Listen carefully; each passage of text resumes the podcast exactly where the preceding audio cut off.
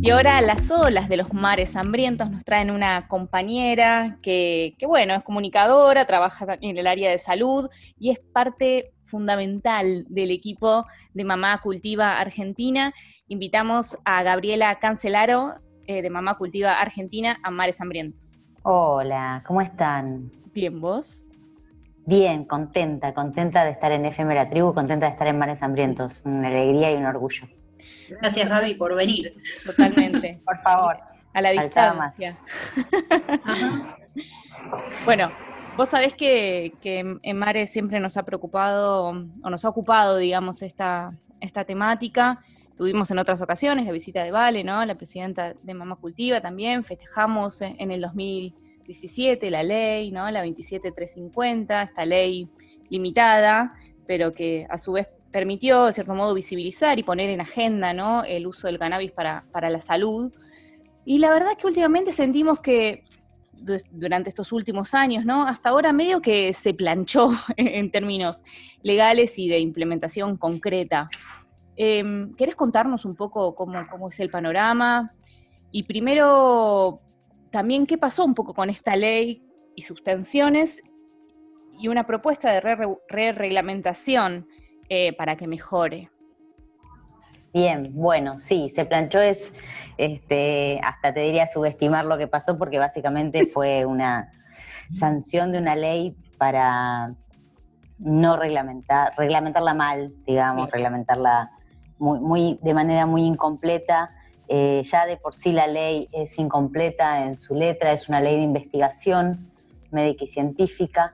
Eh, eso significa que no hay, eh, no se puede hacer otra cosa que investigar, digamos, el nombre mismo de la ley da la limitación de la ley. Las leyes se manejan de esta manera, digamos, es un nombre lo que impide por ahí que podamos pensar en algo superador eh, en este momento, sí mejorarla. Este, pero bueno, la ley hasta como está hoy, lo único que protege es eh, una patología que es epilepsia refractaria. Sí y lo que se llama uso compasivo. algunos médicos pueden eh, recetar cannabis para otras eh, cuestiones, pero entra en el mismo circuito, que es eh, anotarse en el RECAN, que es el registro que existe en el Ministerio de Salud, que es la autoridad de aplicación, y, esperar ahí que ANMAT autorice, a través de todo un trámite, la importación de un aceite que es un extracto de CBD, no es un extracto de planta entera, que es lo que nosotras desde Mamá Cultiva Argentina y otras organizaciones canábicas del país defendemos, este, porque bueno, porque por las características de la planta, digamos, es sabido que lo que es necesario implementar es el extracto de planta entera, ¿sí? Eh, no farmacéuticamente aislado como puede pasar por ahí con otros medicamentos que funcionan de esa manera. Este, más allá de eso, digamos, se había establecido un registro para que se inscribieran las personas que se encontraban utilizando eh, marihuana para la salud. Eso implicaba, obviamente, en cierta manera, que si uno estaba utilizando marihuana para la salud, una de las posibilidades era tener, estar cultivándola, pero la verdad que ese registro no, tuvo reglamentación, no, funcionó nunca. Mm. Este, hay muy poquitas personas anotadas en, este, en el RECAN, en, este registro que les decía, que, que un poco tiene esa finalidad. Em, y no hubo voluntad política realmente en estos años para llevar adelante esta ley como estaba, ya ni siquiera estamos hablando de repensarla. Esto, por suerte, empezó a cambiar en, bueno, el 10 de diciembre con la asunción de Alberto Fernández eh, y Cristina Fernández, que pusieron eh, como presidenta de CONICETA a Ana Franchi.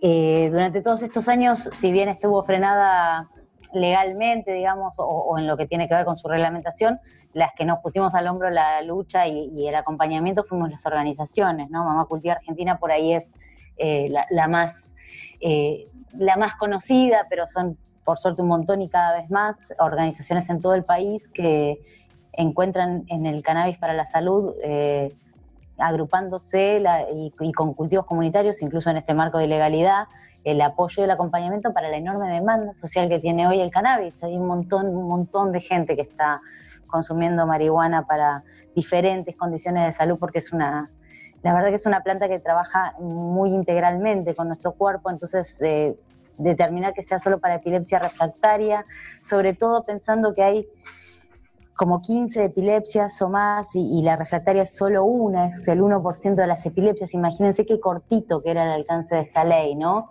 Que aparte estuvo desfinanciada, para que se den una idea, el año pasado tuvo 300 mil pesos de presupuesto, eh, que son menos de mil pesos por día, básicamente, mm. para implementarla, nada. Eh, pero bueno, también hablaba un poco de eso, de cuál era la, la voluntad política ¿no? de, acompañar esta temática. Este, pero bueno, en principio de este año, Ana Franchi convocó por pedido de los científicos de CONICET, las científicas de CONICET que muy amorosamente estos años estuvieron acompañándonos en esta ilegalidad y, y nos hicieron realmente mejores en, nuestro trabajo porque pudimos articular incluso por abajo de la mesa, como tuvimos que hacerlo, con un montón de científicos y científicas de diferentes ramas. Este, y ellos le, acercaron esta situación a Ana Francia y Ana Francia automáticamente convocó a la RACME, que es la Red Argentina de Cannabis Medicinal, que está integrada por CONICET, por otros organismos públicos que intervienen en la ley, como INASE, INTA, INTI, ANMAT, este, Ministerio de Salud. Eh, organizaciones sociales, de nuevo, no solo nosotras, sino también otras organizaciones que están trabajando la temática, este, universidades nacionales que también fueron muy importantes en esto de acompañarnos y ayudarnos con lo que tenía que ver con control de calidad de nuestros aceites. Em, y ahí se trabajó una re reglamentación, una propuesta a través de reuniones que se hicieron hasta el mes de marzo presenciales y después, como todas las cosas, tuvieron como un parate ahí este, de, de reorganización pero bueno, esa propuesta salió al Ministerio de Salud. El Ministerio de Salud la tomó y la verdad que la tomó bastante al pie de la letra eh, y el 15 de julio se presentó una re-reglamentación, se convocó al Consejo Consultivo de la ley, que, la ley eh, incluye, digamos, eh, un Consejo Consultivo que este año se amplió, antes éramos tres organizaciones de acá de AMBA y ahora se incorporaron organizaciones de, de otras provincias, de Río Negro, de, Santa Fe, este, y también universidades, bueno, CONICET, todas estas organizaciones que se estuvieron juntando en la RACME, ¿no? Eh, se presentó la reglamentación que es muy buena, que sí incluye eh, el autocultivo, el cultivo en red, que es un poco lo que hacemos las organizaciones, o el cultivo en red de pacientes, lo que sería si yo me junto con otras personas de mi comunidad a cultivar, tengo por ahí la posibilidad de anotarme en este registro. El cultivo solidario, es decir, el cultivo para terceros o para un familiar. Este, y mucho que tiene que ver con la producción nacional y con un poco horizontalizar las prácticas, ¿no? O sea, darle un poco de lugar a, un pedido de los investigadores acerca de cuáles son las autorizaciones requeridas para cultivar marihuana, que como es una sustancia ilegal, no, a ver, no está prohibido investigar sobre marihuana, pero es muy difícil investigar sobre marihuana porque es muy difícil conseguir la materia vegetal, por ejemplo, o mm. conseguir los reactivos o, conseguir todo lo que tiene que ver con, bueno, ¿no? Esa, esa, cantidad de cosas que la ciencia precisa para llevarse a cabo. Javi, justo te, em, quiero hacer una pregunta en relación a, esto puntualmente porque, bueno, em, e, está, está clara, ¿no? La alianza fundamental que tiene que haber entre la ciencia y la medicina para, para la gente, ¿no? Para, digo, en esto de pensar la utilidad, para qué y para quiénes, ¿no?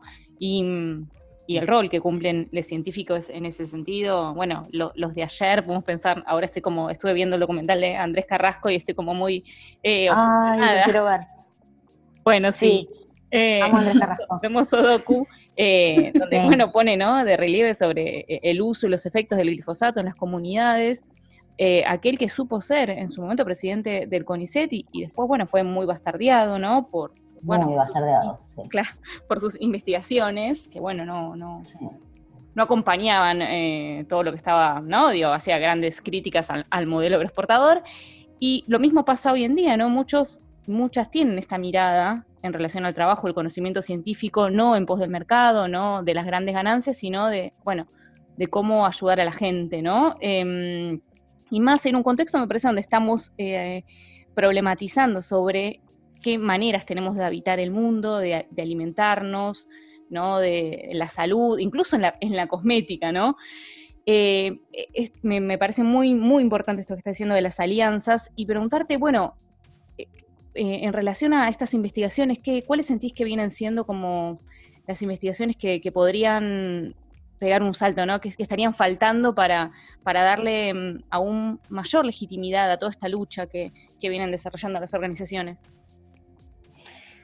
Bueno, mira, a mí por ahí te corro un poquito la pregunta a cuando hablamos de la alianza entre ciencia y medicina, es pensar qué ciencia y qué medicina, ¿no? O sea, un poco ahí las organizaciones, eh, o al menos nuestro rol en Mamá Cultiva Argentina, es proponer un cambio de paradigma de la salud, digamos, pensar cómo nos vinculamos con el sistema de salud y gran parte de nuestro trabajo hacia las personas que se acercan. Nosotros no le enseñamos a la gente solo a cultivar, sino a ejercer su autonomía sanitaria, su soberanía sanitaria, a pensar el sistema de salud con perspectiva de género porque el 70% de las personas que vienen a nuestra organización son mujeres cuidadoras y es algo que es tan evidente para nosotras como mujeres, como feministas, que, que es necesario eh, repensar este sistema de salud en el cual nosotras durante muchos años delegamos el, nuestro bienestar, ¿no? Vamos al médico, a la médica para que nos digan cómo nos sentimos, ¿no? Para que nos digan cómo estamos.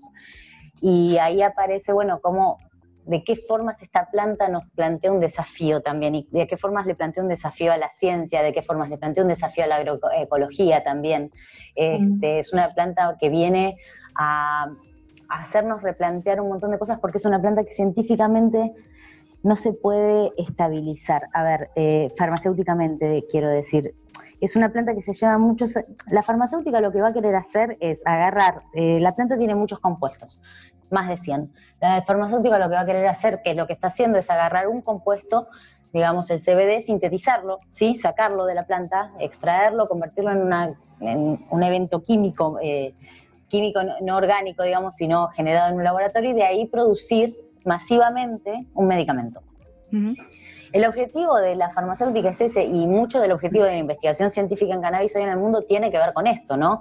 Este, con, con, las maneras en las que se puede lograr ese rédito, esa ganancia que las farmacéuticas buscan, porque bueno, es como, es como la fábula del escorpión, no está en su naturaleza. Este, hay algo ahí de, cómo está compuesto ese sistema.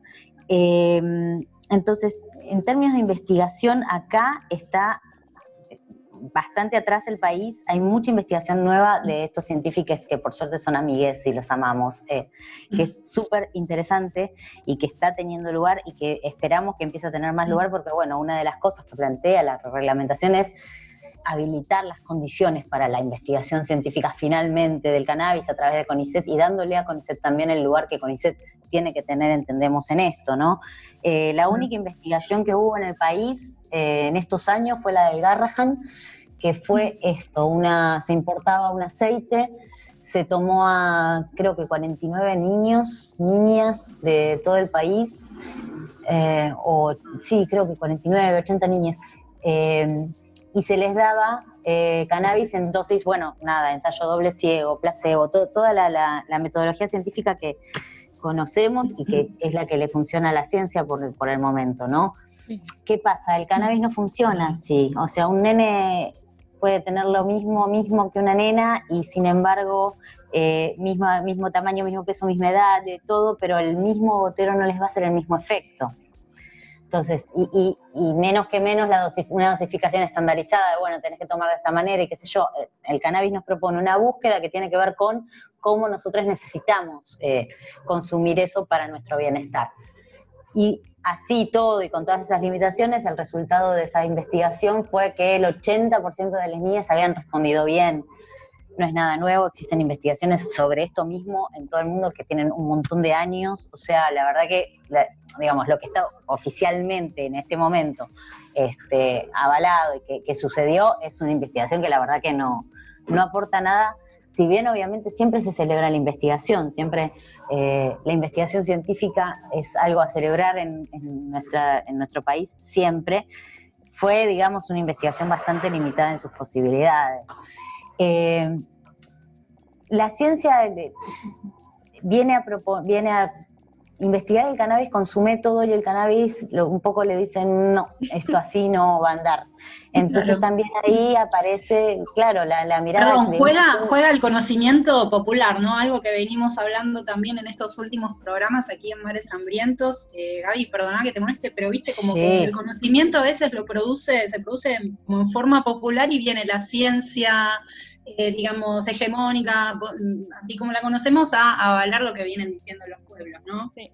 Sí, y siempre como en esta mirada del conocimiento popular como algo menor. Y la realidad es que en cannabis el conocimiento popular es el conocimiento sobre cannabis.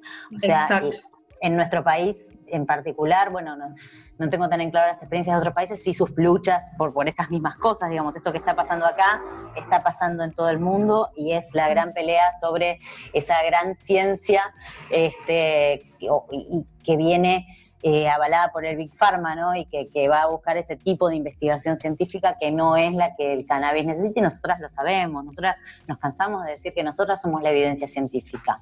Estamos a disposición para la evidencia científica, estamos a, disposición para que se escuche nuestra experiencia y, que en este momento la ciencia es la evidencia empírica sobre cannabis.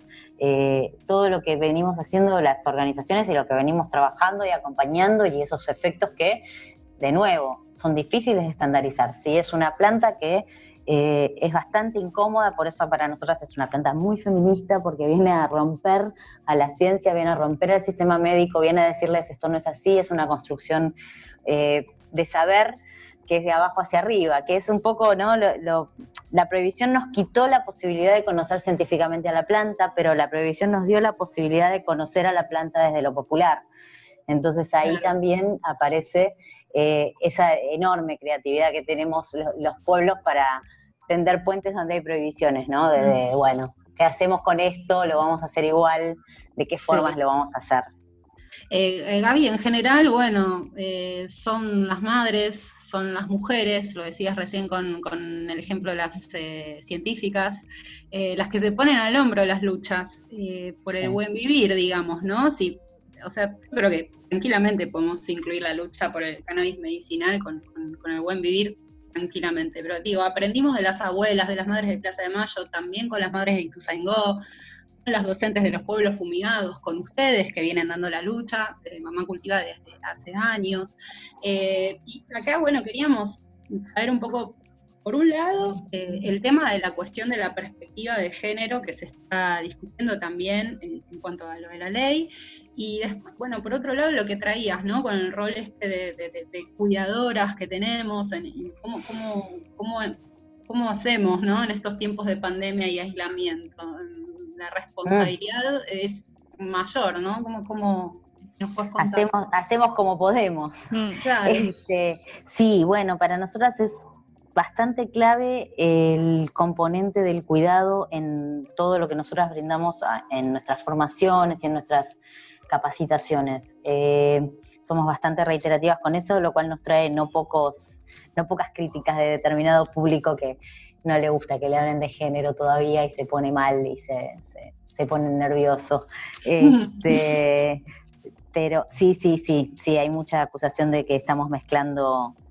Eh, cannabis con política y bueno, esas cosas que a las feministas nos encanta. Todo cuidado es político, le respondo. Todo cuidado es político, claro, bueno, es, terrible y fue, fue muy fuerte igual para nosotras hacer eh, ese recorrido también, digamos, poder reconocernos como mujeres cuidadoras, incluso las que por ahí no, no cuidamos o no maternamos, no mm. cuidamos, quiero decir, no cuidamos en esa en ese rol de mandato tradicional de la madre, ¿no? Porque también está bueno decir eso, Mamá Cultiva Argentina, hoy somos más de 40 personas, eh, hay mujeres madres, pero habemos mujeres no madres que también nos reconocemos ahora como cuidadoras y reconocemos el rol que los cuidados tienen en nuestra en nuestros vivires ¿no? y, en, nuestras existencias.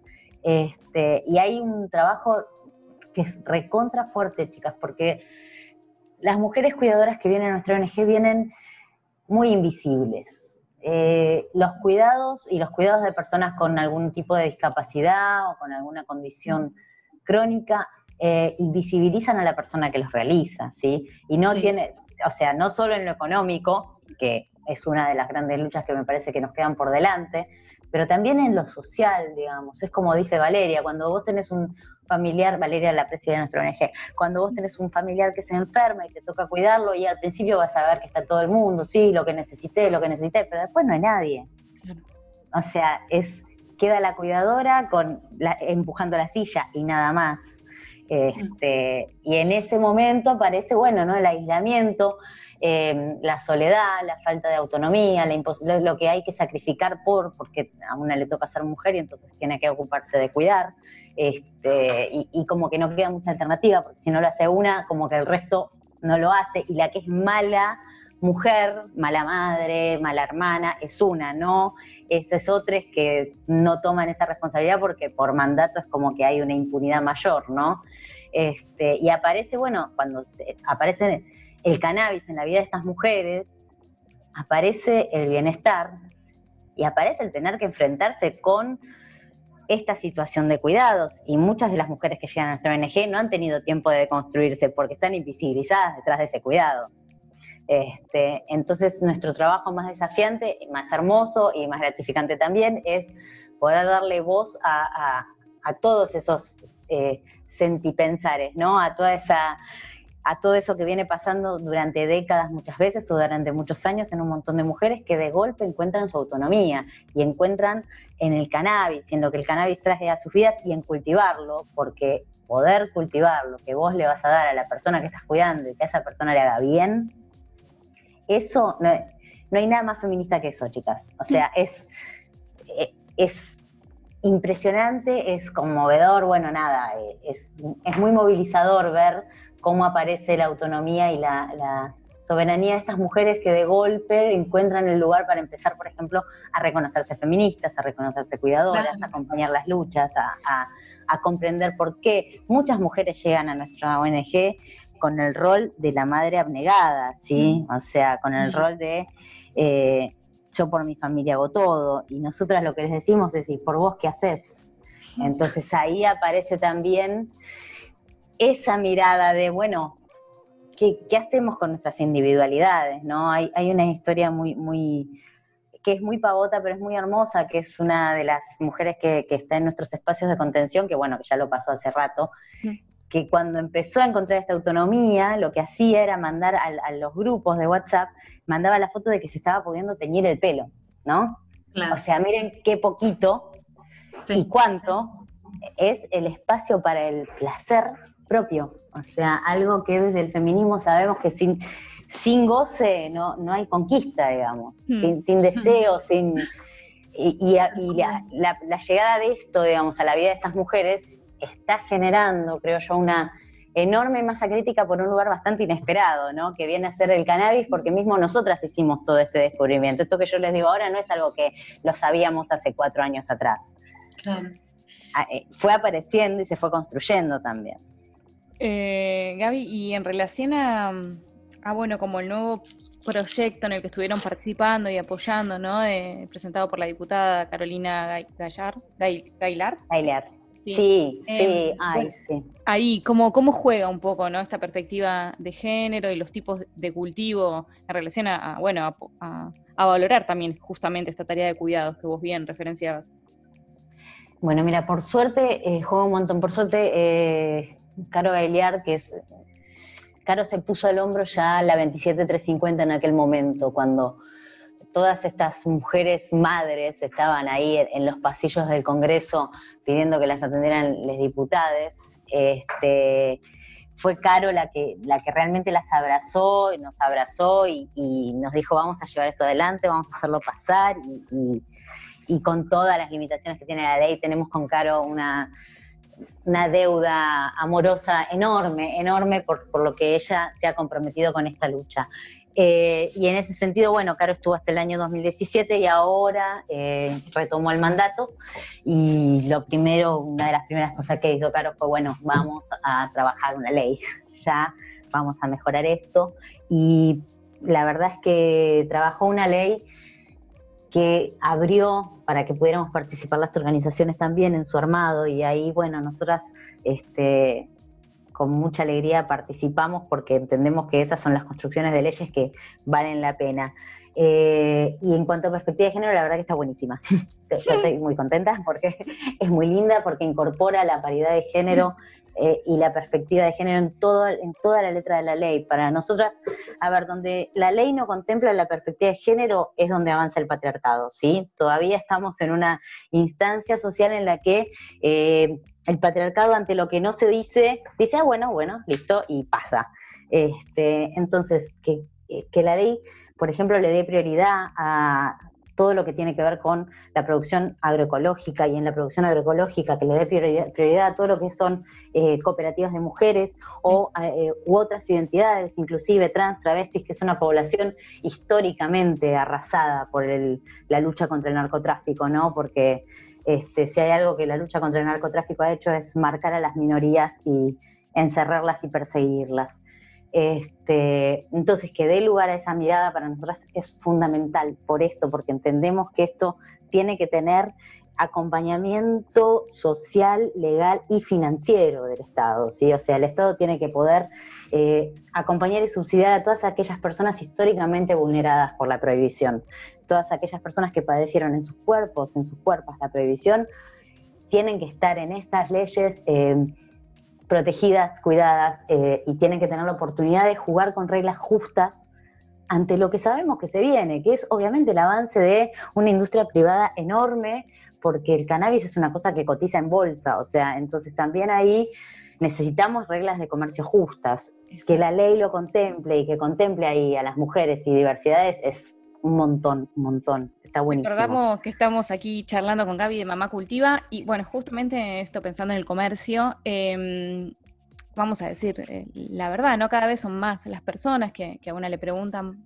¿dónde puedo conseguir aceite? Ya fuese porque la vieja tiene un dolor muscular, la otra no puede dormir, ¿no? Tiene insomnio, se lo recomendaron para, para su perro, en fin, bueno, muchas situaciones diversas, ¿no? En las que sería muy útil el aceite. Y, aparece la pregunta, ¿no? Quizá porque hay menos prejuicios y, mayores necesidades, no lo sé, pero bueno, em, en ese sentido, mm, Mamá Cultiva cuenta con una serie de videos muy simples, paso a pasito, de cómo, de cómo armar, de cómo hacer los aceites de manera autogestiva o colaborativa, ¿no? Digo, para asegurarse de la calidad del producto y, costos acordes a eso. Pero bueno, digamos, ahí aparece también una necesidad que es eh, autocultivar y, está llegando la primavera. estamos en época. Claro, y un poco pensar, bueno, ¿qué estrategias recomiendan ustedes para, para, quienes están con esta necesidad? Además, por supuesto, de acercarse, de hacerles la pregunta, mamá cultiva o, a quienes quieran. Em, ¿qué, podrías recomendar? Mira, lo primero es esto que vos decís, eh, juntarse, hablar, perder el miedo a preguntar. Preguntar no te va a llevar preso ni nada por el estilo. Así que eso es lo primero, ¿sí?